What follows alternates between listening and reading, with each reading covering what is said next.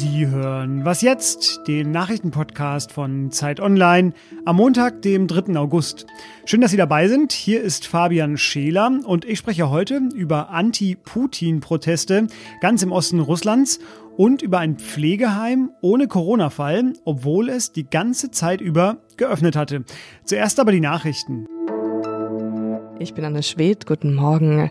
Das erste Bundesland startet wieder in Schuljahr. In Mecklenburg-Vorpommern sind die Sommerferien vorbei und das neue Schuljahr soll möglichst normal beginnen. Das heißt, dass die 1,5 Meter Abstandregel aufgehoben wird, allerdings vorbehaltlich der Entwicklungen der Corona-Infektionszahlen.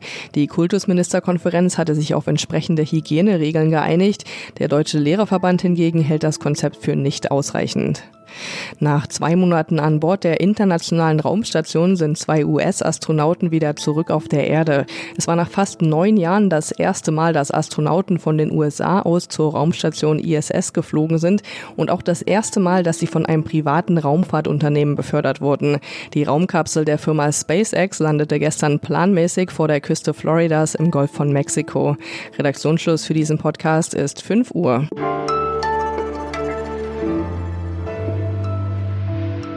Für mein erstes Thema heute geht es nach Chabarovsk. Das ist eine 550.000 Einwohnerstadt ganz im fernen Osten Russlands, eigentlich an der Grenze zu China.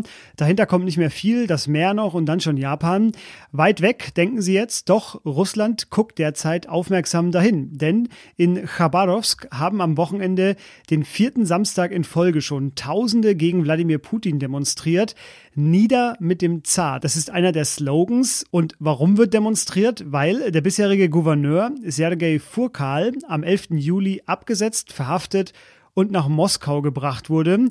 Der Vorwurf, den er bestreitet, er soll vor 15 Jahren zwei Morde organisiert haben. Demonstrantinnen aber vermuten, dass die Absetzung damit zu tun hat, dass mehr als ein Drittel der Region Nein zu Putins Verfassungsreferendum gesagt hat. Es war mit das lauteste Nein im ganzen Land. Ich lasse mir die Proteste jetzt von Jens Siegert erklären. Er war bis 2015 Leiter des Moskauer Büros der Böll Stiftung und arbeitet heute als Autor in Moskau. Hallo Jens. Hallo. Jens, warum äh, war denn Sergei Furkal so beliebt? Das ist eigentlich gar nicht so sehr, dass er selbst so beliebt war, äh, sondern äh, dass diejenigen, die der Kreml dort gerne als Gouverneur gesehen hatte und auch die vorher Gouverneure waren auf Kremls Gnaden, so unbeliebt waren.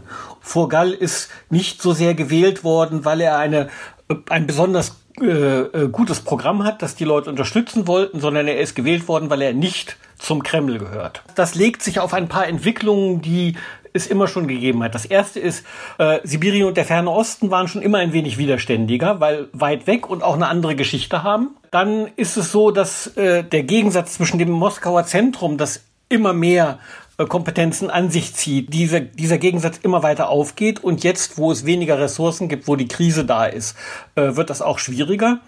Und äh, zum Dritten muss man sagen, dass eventuell ein wenig die, die Kreml-Politik, Gouverneure von außen zu schicken, da auch eine Rolle gespielt hat. Jetzt hat die Stadt einen neuen Gouverneur bekommen als Ersatz für den Abgesetzten. Ähm, der wurde jetzt von Putin geschickt. Ich glaube, das kann man so sagen. Wie kommt das denn an? Das kommt bisher gar nicht gut an. Sie haben ja schon gesagt, die Demonstrationen gehen weiter. Äh, gestern äh, war die Demonstration das 22. Mal hintereinander. Jeden Tag seit äh, der Verhaftung haben die Leute, Leute demonstriert. Dabei hat der Kreml sich Mühe gegeben. Äh, dieser neue äh, Dektarov ist von der gleichen Partei, einer sogenannten Systemoppositionspartei LDPR, äh, einer rechtsnational, äh, rechtsnationalistischen Partei, aber trotzdem, er ist einer aus Moskau. Eben deshalb wird er von den Leuten nicht akzeptiert ich denke, hier spielt eine, eine wirklich eine, eine andere Sache auch noch eine Rolle. Äh, Furgal ist von den Leuten gewählt worden äh, und äh, die Menschen dort finden es nicht besonders gut, dass nun in Kreml, in Moskau äh, äh, entschieden wird, dass dieser Mann nicht mehr gut ist für die Region. In anderen Regionen ist es so, der Kreml setzt ein, der Kreml setzt ab. Das ist vielleicht nicht ganz so schlimm, als wenn jemand abgesetzt wird, der selbst gewählt worden ist. Jetzt möchte ich zum Abschluss den Blick noch weiten. Im September werden in ganz Russland 20 neue Gouverneure gewählt. Sind denn die Proteste und die Reaktionen des Kremls darauf deshalb so brisant gerade in der aktuellen Zeit? Naja, das ist sicherlich, hat sicherlich auch etwas das damit zu tun. Das ist in gewisser Weise eine Vorsichtsmaßnahme, obwohl ich nicht glaube, dass es bei diesen Wahlen zu ähnlichen äh, ähm, heiklen Situationen kommen wird wie gesagt, Chabarovsk ist eine besondere Situation, weil dieser Gouverneur der Vorgall eben gegen den Kreml-Kandidaten äh, gewählt worden ist. Das äh, äh, ist, es gibt äh, davon noch zwei, drei andere Regionen. In keiner dieser Regionen finden Wahlen dieses Jahr statt. Außerdem gibt es viele Instrumente, dass die Wahlen nicht aus dem Ru äh, Ruder laufen, von der Kandidatenzulassung bis Geld bis zur Fälschung der eigentlichen Wahl hat der Kreml da sehr, sehr viele Möglichkeiten. Allerdings ist es so, dass die Zustimmung zu Putin schon seit einiger Zeit sinkt, seit etwa zwei Jahren und jetzt auch in der Corona-Krise weiter gesunken ist. Eine ganz frische äh, äh, Umfrage des unabhängigen Levada-Zentrums äh, hat gerade gezeigt, äh, dass das Vertrauen in Putin, in Putin selbst, auf einem Minimum seit 15 Jahren ist und die Wirtschaft liegt am Boden. Äh, Corona und der Ölpreis tun äh, ihr, ihr Übriges. Ähm, und im Herbst wird es wahrscheinlich so sein, dass das den Leuten richtig bewusst wird. Ich glaube, da will der Kreml vorbauen. Sie haben es gehört, aktuell wird jeden Tag noch weiter demonstriert in Chabarovsk, ganz im Osten Russland. Das war Jens Siegert aus Moskau mit einem Einblick über die Gründe für diese Demonstrationen. Vielen Dank Ihnen. Bitteschön.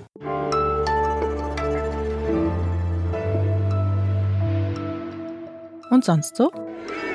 So, und wir brechen jetzt ab, weil das wäre eskaliert. So, das sagt jetzt der Sicherheitsmann. Wir sind ja nicht ohne Security hier. Abbruch des Drehs, zu gefährlich. Ja, vielleicht haben Sie das Video an den Stimmen schon erkannt oder auch an der Moderatorin. Es zirkuliert ja seit gestern ziemlich. Das war die ZDF-Journalistin Dunja Hayali unterwegs am Samstag auf der großen Anti-Corona-Maßnahmen-Demo in Berlin, als ja, circa 20.000 Leute gegen die Corona-Politik demonstriert haben. Äh, die Veranstaltung wurde abgebrochen. Äh, Respekt erstmal dafür an Frau Hayali, dass sie sich dafür ins Getümmel gestürzt hat. Ich habe leider keine 37 Minuten Sendezeit, um das ganze ungekürzte Material zu zeigen. Sie aber hat das alles veröffentlicht auf ihrem Instagram-Kanal, damit sich jeder selber ein Bild machen kann. Und ich sage mal so, es lohnt sich, da mal reinzuschauen zumindest. Ich habe es in den Show Notes verlinkt. Wir irren uns doch nicht. Dieser Corona-Fake, das ist einfach ein Fake. Viele Familien waren wegen der Corona-Ausgangsbeschränkungen getrennt und manche Kontakte sind bis heute eingeschränkt. Ich rede von Alters- und Pflegeheimen, die sich teilweise ja komplett abgeschottet haben, um eine Ausbreitung des Virus in der Risikogruppe zu verhindern. Es gab ja auch einige dramatische Infektionszahlen in manchen Pflegeheimen. Meine Kolleginnen Simon Gaul und Pavin Sadik aber, die haben ein Seniorenheim in Berlin besucht, das trotz Corona immer für Besuch geöffnet war. Ist das ein Vorbild, falls eine zweite Welle kommt? Wir wissen es ja alle nicht. Darüber spreche ich jetzt jedenfalls mit Pavin. Hallo Pavin. Hallo Fabian. Zuerst einmal, ähm, warum wurde dieses Heim denn offen gelassen?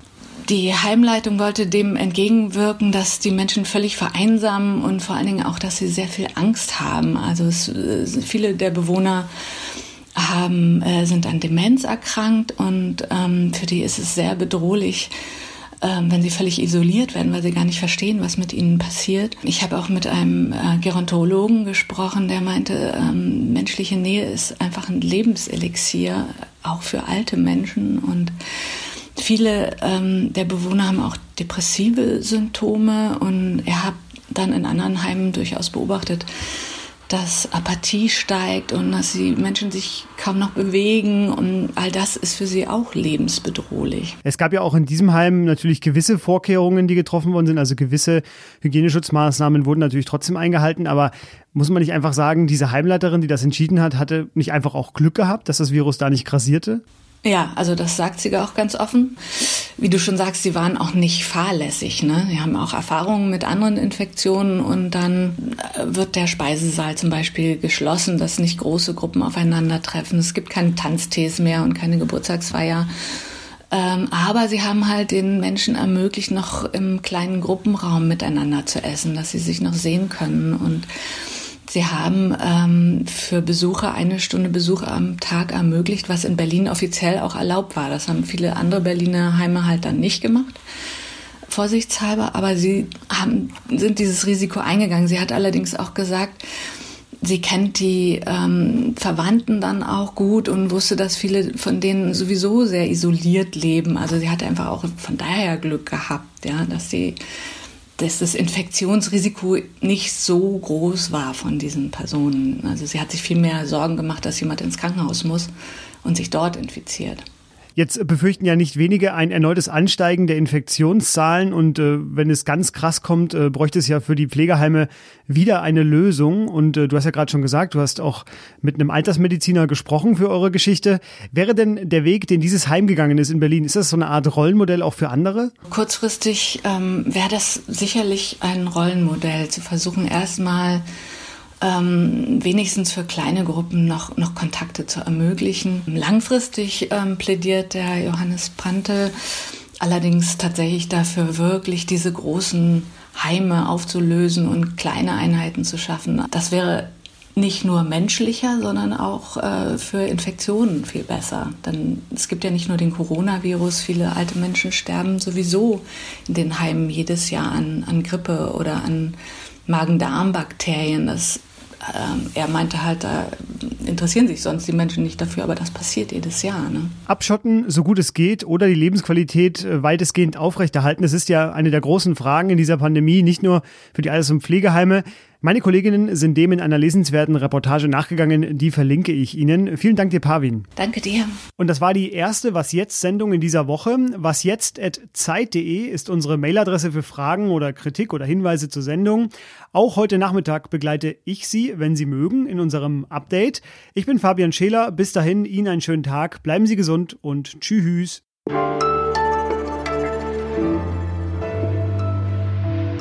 Sind die bis heute ohne Fallzahlen da in dem Heim? Ja, tatsächlich.